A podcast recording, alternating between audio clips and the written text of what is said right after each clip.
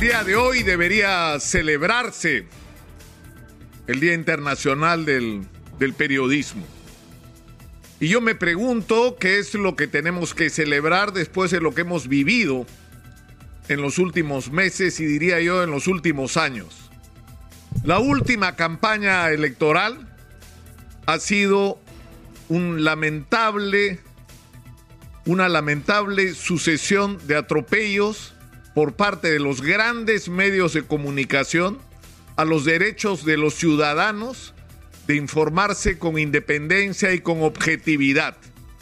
Los grandes medios de comunicación han renunciado a su obligación, porque es una obligación cuando uno gestiona un bien público como es el espectro radioeléctrico. Han traicionado su compromiso con la sociedad al no hacer uso de ese instrumento que el Estado ha puesto en sus manos para informar a la ciudadanía en una campaña electoral sobre las diferentes opciones que tiene. Sin sesgos, con derecho a opinión, por supuesto que sí, pero no convirtiendo a los medios de comunicación en parte de la maquinaria electoral de la señora Keiko Fujimori como ha ocurrido en estas elecciones. Y el problema es que esto ocurre y no pasa nada. Porque lo que ha pasado en la última elección ha sido vergonzoso, pero no ha sido la excepción. Ese ha sido en general el comportamiento de los medios en momentos críticos como los electorales. Porque eso es lo que ha ocurrido en la historia del Perú. Y ha habido extremos, pero simplemente grotescos, donde los medios de comunicación se han convertido en el instrumento para difamar, para agredir, para destruir honras, para convocar a la violencia contra funcionarios públicos, para denigrar sin ninguna responsabilidad por lo que se hace. Y esto es un tema que no debe quedar ahí. Es decir, los medios de comunicación, los grandes medios le deben una disculpa al país. Y si se aplicaran las reglas que existen en este país sobre los compromisos éticos de los grandes medios de comunicación deberían recibir sanciones por cómo han actuado en la campaña electoral. Y ha tenido estos extremos gravísimos, gravísimos. Se supone que deberían existir cláusulas de conciencia, es decir, que ningún periodista puede ser obligado a defender algo que va contra sus convicciones. Y lo que ha pasado en lugares como América Televisión, que pasó de ser el, eh, así, el, eh, no sé, la primera fila del antifujimorismo durante las campañas electorales de pronto decidió volverse pro Keiko y a los periodistas que no estuvieron dispuestos a pasar por el aro y aceptar ese vuelco, le quedaban dos opciones, o los echaban o tenían que renunciar. Y no va a pasar nada con eso.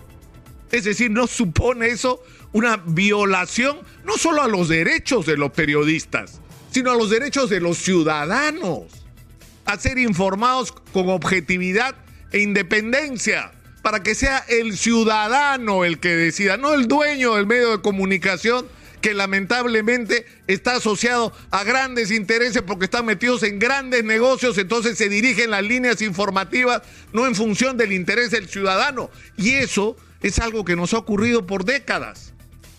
Cada vez, es decir, uno se pregunta, ¿cómo es posible que la pandemia haya puesto sobre la mesa de una manera tan dramática la situación del país, donde crecemos en términos macroeconómicos y la inmensa mayoría de peruanos viven al día, si no chambean no comen, la precariedad en la que vivimos, la situación de la salud pública, de la educación pública, de la infraestructura.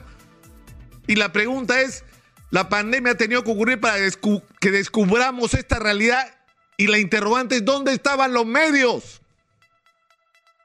Porque esto no era agenda. ¿Y sabe cuál es el problema? Sí era agenda de los medios, pero en el lugar equivocado. Cada vez que en el Perú ha habido una señal de que algo estaba mal, de que las cosas no estaban funcionando como deberían funcionar, de que no se estaba actuando con equidad, que había un enorme descontexto social en el Perú, que las cosas no se estaban manejando con justicia, que la administración de los recursos públicos no era la adecuada. lo que ocurriera el terruqueo. Maestros en huelga, terrucos. Agricultores en el tambo, preocupados porque el desarrollo del proyecto Tía María, con razón o si no, pero con una preocupación legítima de que eso podría afectar lo que es su principal fuente de ingreso y el de su familia, terroristas antimineros. Ese ha sido el comportamiento de los medios en relación a los conflictos sociales que lo que estaban haciendo es ponernos ante los ojos, ante los ojos el drama nacional. Y no se ha querido mostrar ese drama nacional y se ha castigado o ha sido parte de la demoledora maquinaria contra esas protestas sociales que lo único que estaban haciendo era darnos señales de alerta sobre lo que estaba ocurriendo en el país. Yo creo que hay que hacer cambios con respecto fundamentalmente a los derechos de los periodistas, que permitan el libre ejercicio de la profesión, el libre derecho no solo a la opinión, que es el derecho de todo periodista y de toda persona, sino el derecho de los ciudadanos a ser informados con independencia, objetividad y equilibrio, que es algo que no ocurre en el Perú de hoy y principalmente en los grandes medios. Y por eso me felicito de estar en un medio de comunicación donde yo puedo terminar de hablar ahora a las 11 y el señor Christian Walker sale a hablar en contra mía incluso a las 11 de la mañana. Eso no está mal, eso está bien.